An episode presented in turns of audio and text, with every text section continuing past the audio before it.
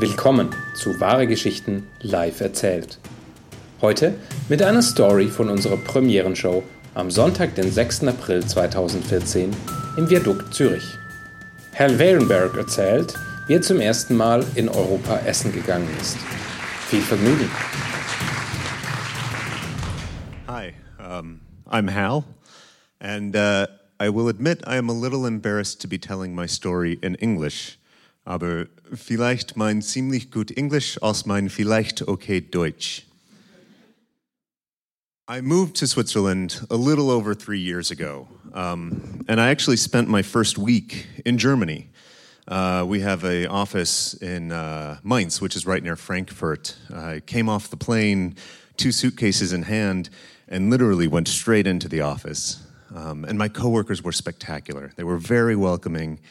We tried to speak German as much as we could throughout the day. I had studied it in high school and didn't touch it for 10 years. Um, and that night, they took me out to dinner, and it was great. Um, they wanted to celebrate my courage and wish me a good start and thank me for coming and joining the team. Uh, wonderful, wonderful, wonderful. The second day went pretty much the same as the first. Did as much of it as I could in German, and one of the things I was not expecting was how exhausting it is, not only to start a new job in a new country, but to try and speak a foreign language the whole time. Physically exhausting. And at the end of the day, my coworkers said to me, Hal, we love you, but not as much as we love our families. We're going home. We're dropping you off at the hotel. You're on your own tonight. And this was a welcome surprise, actually. I was thinking, good, I don't have to speak any more German tonight. Um, so they dropped me off at the hotel, and I asked them for a restaurant recommendation something local, something that has a nice German local flair and they guided me to a Thai restaurant just around the corner. Uh, maybe they didn't understand what I was hoping for, but I took the recommendation anyway. Um, there are some things about US restaurants that I think uh, people know very well. We put lots of ice in the drinks, and the refill, refills are free. Um, there are some differences that I think you have to live to understand. Um, in the United States, if there are two people sitting at a table designed for six, that table is used. The restaurant would never sit two more people at that table. Um, and part of our service in the United States is to ask a lot of questions when you're ordering. If I, for example, wanted a burger, I would ask the waiter for a burger, and he would politely ask, Would you like cheese on that? No, thank you. Would you like coleslaw or french fries?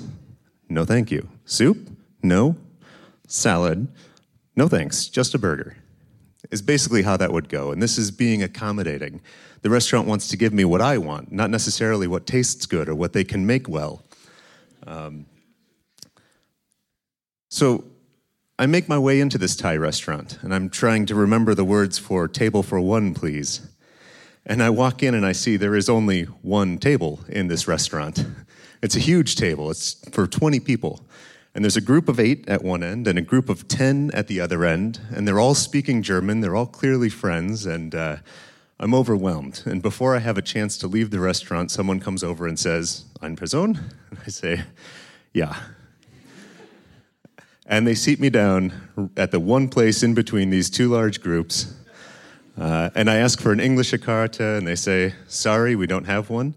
Uh, and they also tell me that they don't really speak much English. Uh, kein Problem, kein Problem. Uh, so I go through this menu looking for words I recognize, and uh, I find I find Penang Gang, and I don't like those A's with umlauts, but I realize I can order 42. Perfect. Uh, so the Kellnerin comes over, and I ask for 42 bitte, and I'm ready for the questions. And she says, Jawohl, and walks away. and about 10 minutes later, she brings me a beautiful, large bowl of Penang curry. It's got the coconut milk, the Thai basil, these pieces of chicken. It's, it smells incredible. And as I'm observing this beautiful, soupy, liquidy curry, she asks a question Wollen Sie? And I lose it. I have no idea what question she asks me. But I do know that the curry looks great and I don't want anything else. And so I say, Nein, danke. And her face just falls. And she looks at me in utter confusion. And I look down at my curry and I realize I only have a curry. I don't have a fork or chopsticks. And the question I had missed was, Stäbchen oder Gabel? And so I turn to the group next to me and I just ask in English because I'm so embarrassed. I just say, How do you say fork in German? And someone kindly says, Gabel, Gabel bitte. And she brings me a fork. And uh, I was so embarrassed by this experience and so homesick that the next two nights I ate at Subway. and for those of you who don't know, Subway is an American fast food sandwich shop uh, which I hadn't eaten at in 10 years, even in America. Um, but the lady behind the counter was brilliant because they have all the vegetables out, and I could practice my Wortschatz, Tomaten, Salat, Gherkin. I learned a couple words like um, pepperoni, which didn't help me here in der Schweiz. Um, and the best part about that sandwich is she would wrap it up in paper, and I could take it back to the solitude of my hotel room and eat it in peace and not speak German to anyone.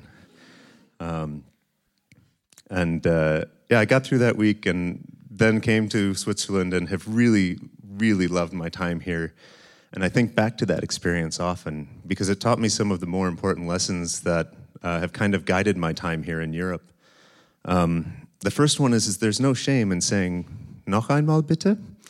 Um, and the second one, and perhaps more important, is if you want to be open to new experiences and perhaps eating dinner with a fork, it helps to say yes more often than no.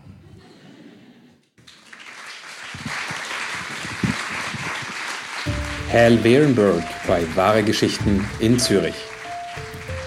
Wenn du unsere Storyteller mal live erleben möchtest, komm vorbei. Wahre Geschichten live erzählt gibt es einmal im Monat immer am Sonntagabend nur drei Minuten von der Hartbrücke in Zürich.